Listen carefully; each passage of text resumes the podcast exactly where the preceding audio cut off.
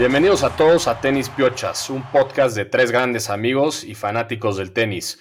Hoy en la agenda, Jubi Urcax, el polaco, gana el Masters 1000 de Shanghai contra Rublev y hubieron también tres torneos en la WTA, un 500 y dos 250. Ahorita también nos meteremos a eso, pero lo importante ahorita es el Masters 1000 de Shanghai donde Urcax pues, vence a Rublev en tres sets. Lalo, creo que tú lo viste bastante de cerca, ¿no? El partido. ¿Cómo estás, güey? Rulo, Jor, un gusto estar aquí una semana más. Y sí, efectivamente, Urcax saca un partidazo en la final de Shanghai, levanta un match point y gana segundo título Masters 1000, ¿no?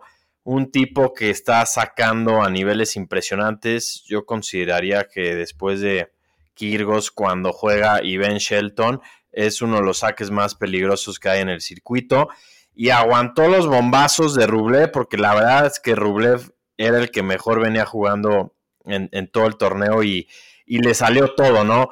Un, un three-setter que, que, se define con una muerte súbita donde los dos tuvieron ahí match points y, y gana 10-8 Urcax un partidazo. Rublev una vez más deja un poco que desear en, partidos importantes, pero muy bien por Urcax, que también ya se acerca a, puestos del ATP Finals, ¿no? Se pone un poquito atrás de Rune y si sigue con este nivel en los siguientes torneos puede llegar a colarse.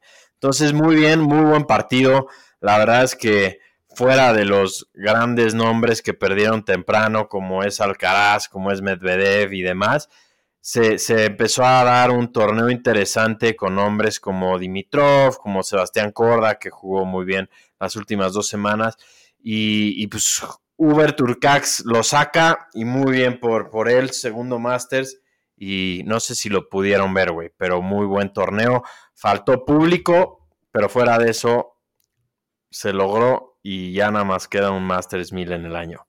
Así es, no lo pude ver este fin de semana estuve ocupado. Digo, side note aquí, pero yo ya no recomiendo a nuestra edad salir tres días. Te suenas, eh, suenas afectado, te ves afectado, güey. ¿Qué pasó? Fue como, ya a nuestra edad, para todos los que nos escuchan, así podemos hacer un anuncio como de público, así de salud. No es, no es recomendable ya tenerlo fines de semana tan activos como jugar puro partido de 5 sets.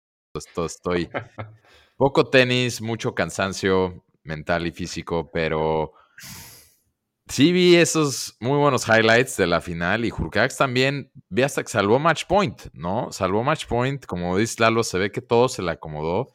Creo que es un campeón que hace una semana los tres platicamos, nadie, sí dimos picks, que por cierto nos deberíamos de retirar de, dar picks porque qué bárbaro como nadie ni se acercó, pero creo que aparte Jurkax no estaba ni como segunda ni tercera opción de ninguno de los tres, ¿no? Entonces un torneo que como que sentimos que aflojó, lo comentamos mucho fuera de, del podcast, que sentimos que había aflojado cuando perdieron varios, pero la final, la verdad, creo que sí, sí, sí dio lo, esperado. Como dijimos, gran partido para Jucax, pero pues también hay algunos de, de, los nombres que como que quedaron en el camino, ¿no? Ah, sí pasó un poquito lo que no veíamos ver. Quiero regresarme a la semana pasada. Me quedo un poquito con Shelton que le ganó a quien yo había puesto como posible campeón Sinner, que yo dije que a lo mejor ponía llegar a dobletear, ¿no? Y luego también ahí entre ellos Tommy Paul, que tú habías escogido, Jor, se cayó al final contra, se cayó también contra Rublev. Y Lalo Alcaraz, ¿no? Muy raro, pierde contra Dimitrov. Parece, no sé si por ahí tienes el dato, pero creo que el head to head de Dimitrov con él es, creo que ya le ganó más de una vez, pero también como que un poquito raro cómo cayeron algunos de los que pensábamos, pero al final, como dices, pues Urcax merecido, ¿no? Y un Masters que lo pone en buena posición para posiblemente, está difícil, pero se cuele a la final al ATP Masters. Sí, hubieron muchas sorpresas en el torneo, como dices, si vemos rápido los cuartos de final, Dimitrov contra el chileno Nico Jarry, Humbert Rublev, Marozán Urcax y Shelton Corda, ¿no? Entonces, sí cayeron ahí varios. Y, bueno, lo de Dimitrov también muy bien por él, ¿no? Creo que tuvo un torneo que nadie veía venir. Es un jugador que cae bastante bien. De hecho, ahí nos vieron en la semi contra Rublev, que se, felicitaron muy bien en la red y, son muy, muy amigos. Así que bien, bien ahí por el búlgaro que pues, sigue en el tour y sigue dando pelea. Tiene un estilo ahí como que luego se le llega a complicar a varios. Y pues lo de Alcaraz, no sé si es algo de qué preocuparse, pero una gira, Lalo, lamentable en Asia, ¿no? De Carlitos. Pero mira, es, está, regalando clases ya en un, por ahí lo hablamos, ¿no? En un resort en México. Yo creo que a lo mejor ya las proyecciones de cuánto iba a ganar en torneos a lo mejor no están dando. Mira, es, es tanto Carlitos Alcaraz que estamos hablando de él. O sea, Perdió el güey, creo que en cuarta ronda. Cuarta ronda, algo así. Y estamos hablando de él, no es relevante. Sí, no tuvo la mejor gira asiática, pero no pasa nada. Y, y sí, quien quiera ir a pelotear, sí, repito, pelotear o tomar una clase presencial en vivo y en directo con Carlitos Alcaraz, puede hacerlo en diciembre, que va a estar en Los Cabos, en el Hotel One and Only los precios luego se los pasamos que no caben los ceros aquí en el chat, pero son clases que va a dar Carlitos. ¿Por qué? No sé. Yo creo que es parte del deal del, partido de exhibición que va a venir a jugar a finales de noviembre. Pero sí, pues mala, mala temporada. Esperemos que cierre bien. Trae un calendario cargadísimo. Ya como el año pasado no, no suele cerrar bien la temporada. Como le pasaba muchas veces a Nadal que nunca ganó el ATP Finals y y a ver, a ver qué se espera de él. Está calificado. Ojalá pueda llegar bien. Sí, de acuerdo. Y también algo memorable de Shanghái. ¿Quién estaba ahí, Rulo? Roger Federer, su, majestad. Serenísima Roger Federer. Eso sí, no sorprendentemente fue lo que más seguí del torneo, ¿no? Cuando empecé a ver en Twitter cómo lo iban a dar. Le dieron un premio, ¿no? Lo honoraron al señor con un on-court ceremony que literal, o sea, le dieron creo que como standing, le dicen como standing icon, ¿no? Icon Athlete Award le dieron. Y bueno, impresionante.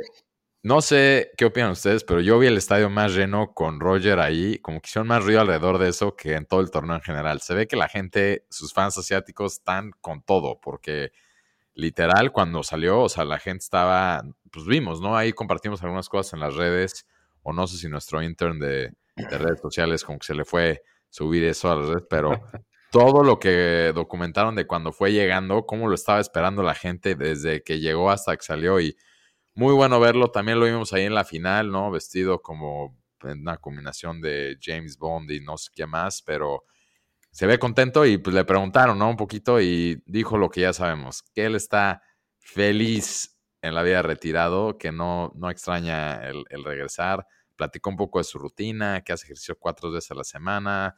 No sé qué tanto dijo, pero se ve muy contento, muy en paz con la decisión. Y yo creo que también ve un poco, sobre todo lo que está pasando Nadal ahorita. Y dice, no, qué bueno que ya no estoy entre el sí y no, con, con todo, pero pues nos dio mucho gusto, ¿no? Ver ahí a Roger. Es que sí, o sea, esa sonrisa y esa como tranquilidad que trae, nunca se le vio cuando era jugador. Y él pues ganó mucho en, Asia, fue abriendo camino en muchos países de por allá y lo aman. Entonces siempre es un gusto ver a, Roger presentándose en, torneos así, ¿no? Pero sí, cerró bien el, torneo. Felicidades otra vez Urcax que está dando de qué hablar. Sabemos que es un jugador que, que en partidos así importantes suele, suele dar el ancho. Hace como dos años le ganó a Federer en Wimbledon, ¿no? No sé si. El, último partido de Federer. Sí, sí, sí, Muy peligroso, un gran sacador y pues vamos a ver hasta dónde llega. No es tan grande tampoco, tiene 26 años y, creo que se va a poner interesante. Rublev creo que va a poder dar buenos juegos en el ATP Finals, ya, ya lo analizaremos después, pero pues sí, se queda corto una vez más. ¿Saben qué pasó, Lalo? Creo que como que Jurjax estaba estaba, estaba maldecido, ¿no? Porque Jor lo, lo escogió un par de, par de meses. Mi gallo, mi gallo de toda la vida, güey. Y ahí perdió, ¿no? Ahí como que se, fue cuando se enfrió. Entonces creo que necesitábamos también como no estarlo aquí inflando por nada más porque sí. Y entonces, bueno, ya vamos a ver a quién escoge. Seguro Jor ya lo va a poner para ganar las, las ATP Nito Finals. No, Jor, Jor. Por, por favor, no lo escojas ahorita de aquí a fin de año para que pueda mantener el nivel. Recordemos que normalmente una buena apuesta es la contraria a lo que dice Jor. Entonces, eh, ojalá nos cojas a, a Hobby, como le dicen, ¿no? Hobby Sí. o algo así. Urcax, que sí, como dices, Lalo tiene un estilo, pues no, no a mucha gente le gusta, ¿no? Esos como puro saque duro y colocado y directo a la red, ¿no? Digo, aguantó muy bien allá a Rublev en la final, pero pues sí, como dices, bien por el polaco. Y si les parece bien, pues vamos a hablar de los torneos que están ya ahorita dándose, que empezando todavía por, por Asia, están en el ATP 500 de Tokio, parecía los ocho mejores sembrados rápido. Fritz 1, Ruth 2, Zverev 3, que ya perdió contra Jordan Thompson, 4 de Minaur, 5 Tommy Paul, 6 Tiafoe, 7 Kachanov y 8 Félix, ¿no? Luego el 250 de Bélgica, Tsitsipas 1, 2 Struff, 3 Bublik, 4 Fields, y ya los demás no los voy a decir porque ni los conocemos casi casi. Y por último, el de Suecia, 1 Holger Rune, que ahorita podremos hablar un poco de él, 2 Manarino, 3 Grigsport, 4 Davidovich Fokina, 5 Sebastián Baez, etcétera, ¿no? Esos son los torneos que están ahorita en donde pues ya los que están adentro intentan sacar los puntos, los más puntos posibles para calificarse allá a los ATP Finals, ¿no? Y el que da una sorprendente victoria en el de Tokio es Félix, ¿no? Gana un partido increíble que, que estemos anunciando que pasó primera ronda, pero sí, ganó, le ganó a, A. Bu- Bukic y, y es un relief para él, ¿no? Por lo menos agarrar un poquito de confianza para terminar el año. ¿Ayer fuiste tú al Félix, Rulo? ¿O no? Eso es otra cosa. No, no, otras cosas que no se van a compartir aquí, este es otro podcast, pero pues también lo que sí, como dicen, ¿no? Ahorita, regresando al mundo del tenis y lo que estamos comentando es, todos, como dicen, están tratando de amarrar puntos para llegar a esos ocho, porque son torneos que normalmente no necesitarían estar jugando, pero se ven obligados muchos porque no les ha ido tan bien, ¿no? Dígase, ahorita vimos a Fritz, a Tsitsipas, que están así sembrados de número uno en, en algunos torneos, porque lo que están haciendo es poquito, pues sí, amarrar esos lugares para Turín, ¿no? Así es. Y- Sí, ahorita al final del episodio podremos ver ahí el, el race de cómo van. Pero sí, ahí también, no sé si escucharon, pero Holger Rune, sembrado número uno en el torneo 250 en el que está, que está de 8 en el race, pero no trae buen nivel, ¿no? Entonces ahí le pueden quitar ese lugar. Y no sé si también lo vieron o no, pero en redes sociales circuló una foto que estaba entrenando con, con Becker, ¿no? Parece que todavía no confirmado, pero no sé si Becker se vuelve ahí su, su coach nuevo, ¿no? Que está ahí Holger Rune, cambie y cambie de coaches, intentando pues recuperar el nivel que le vimos el año pasado, ¿no? Prácticamente. Sí, yo creo que es lo más seguro que ya es de su equipo porque subieron una foto ahí, eran como cinco güeyes, incluido a Rune y a Becker, eh, como abrazados, yo creo que es ya es el anuncio oficial. No me acuerdo si Becker ha entrenado bien a alguien de- del nivel de Rune, pero pues, está bien. Ah, Djokovic, sí, cierto. Y está bien por Rune, la verdad, buscar cambios porque no le está dando resultado nada ahorita. Así es, sí, pues bueno, no sé, porque también algo trae él, pues como con lo de con Patrick duró un rato, pero luego no.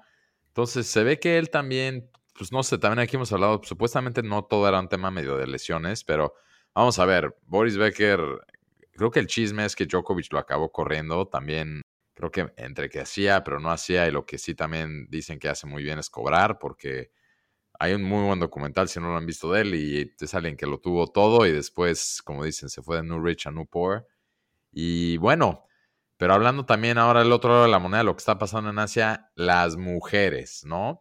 El torneo de Corea, ¿no? Lo gana Jessica Pegula, que es, ahorita como ya lo hemos venido platicando aquí, es la 4 del mundo, con 29 años gana su segundo torneo de esta temporada.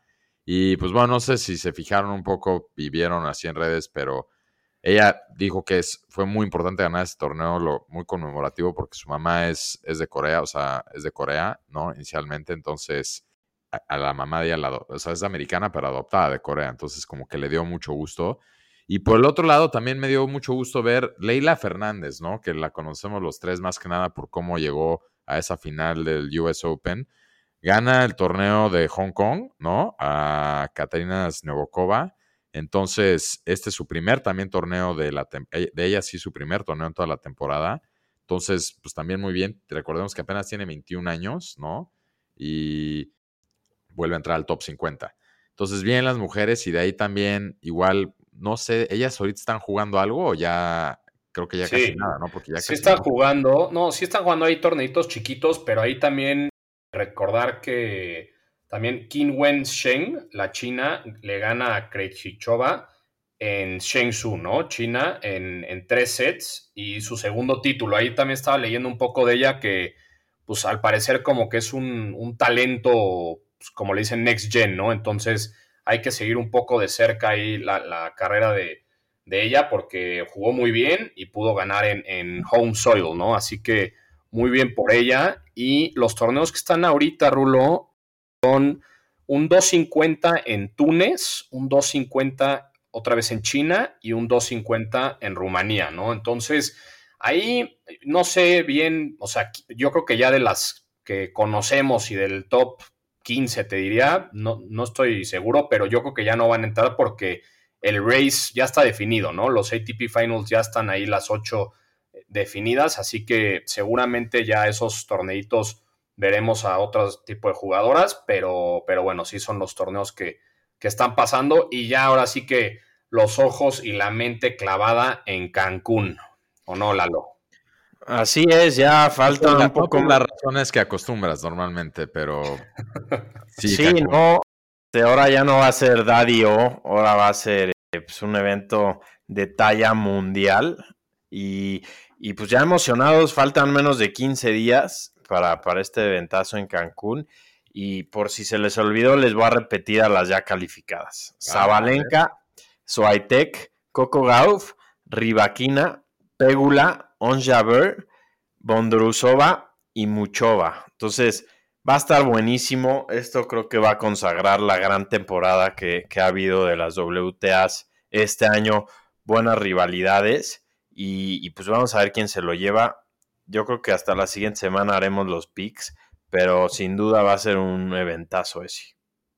Sí, y recordemos qué gusto, o sea, y orgullo para México porque, o sea, ya somos anfitriones dos años seguidos. Primero fue en Guadalajara y ahora en Cancún, ¿no? Y con toda la presión de que querían que se fueran a Arabia Saudita, etcétera, qué bien saber que México va a ser el anfitrión en Cancún. Entonces va a ser un súper evento.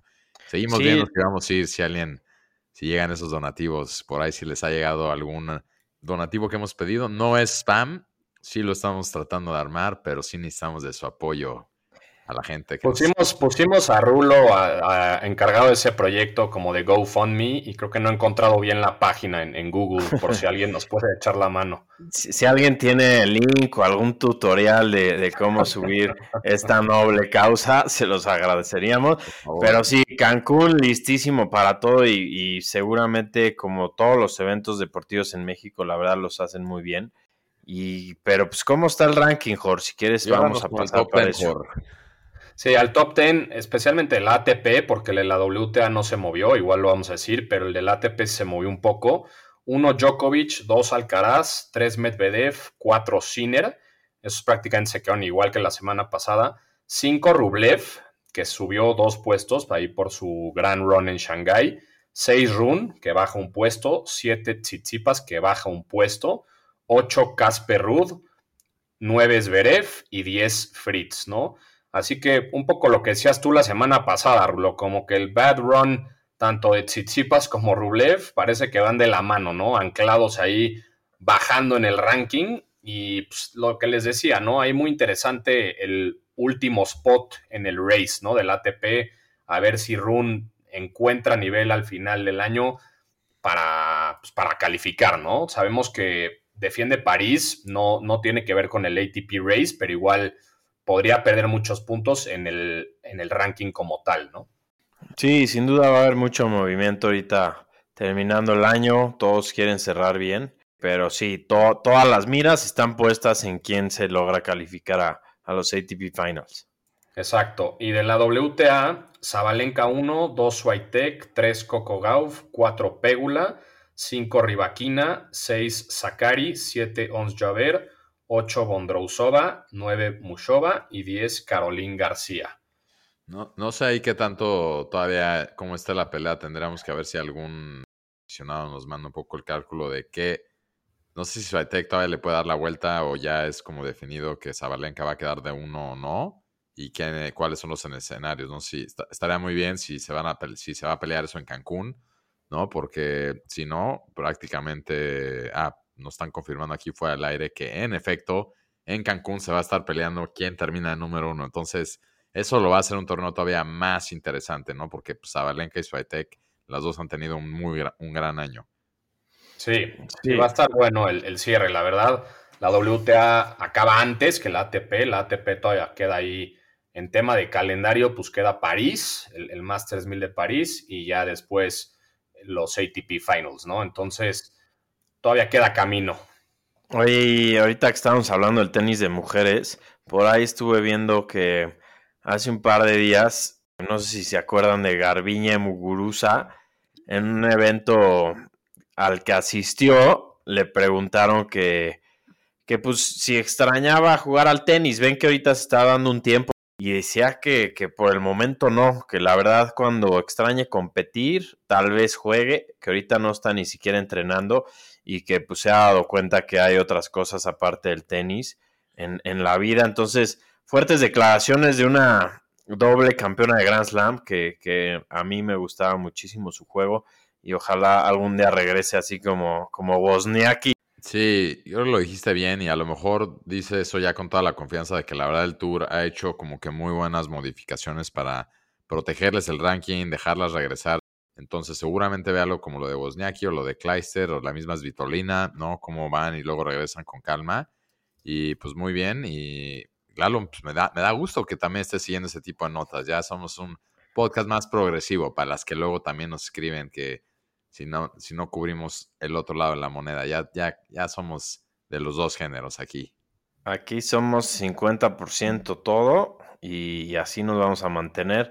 También eso nos ayuda a, a, tener un abanico más grande de opciones para patrocinadores. Exactamente, y ahí también si, si hay alguien que nos escuche en Cancún, échenos un, un, DM para, si es que llegamos a ir, verlos por ahí. Y si no vamos, también eso es algo que hemos hecho en varios torneos, como bien saben, pues la cobertura, ¿no? Les mando un fuerte abrazo a los dos y a toda la gente que nos escucha. Abrazo. Abrazo.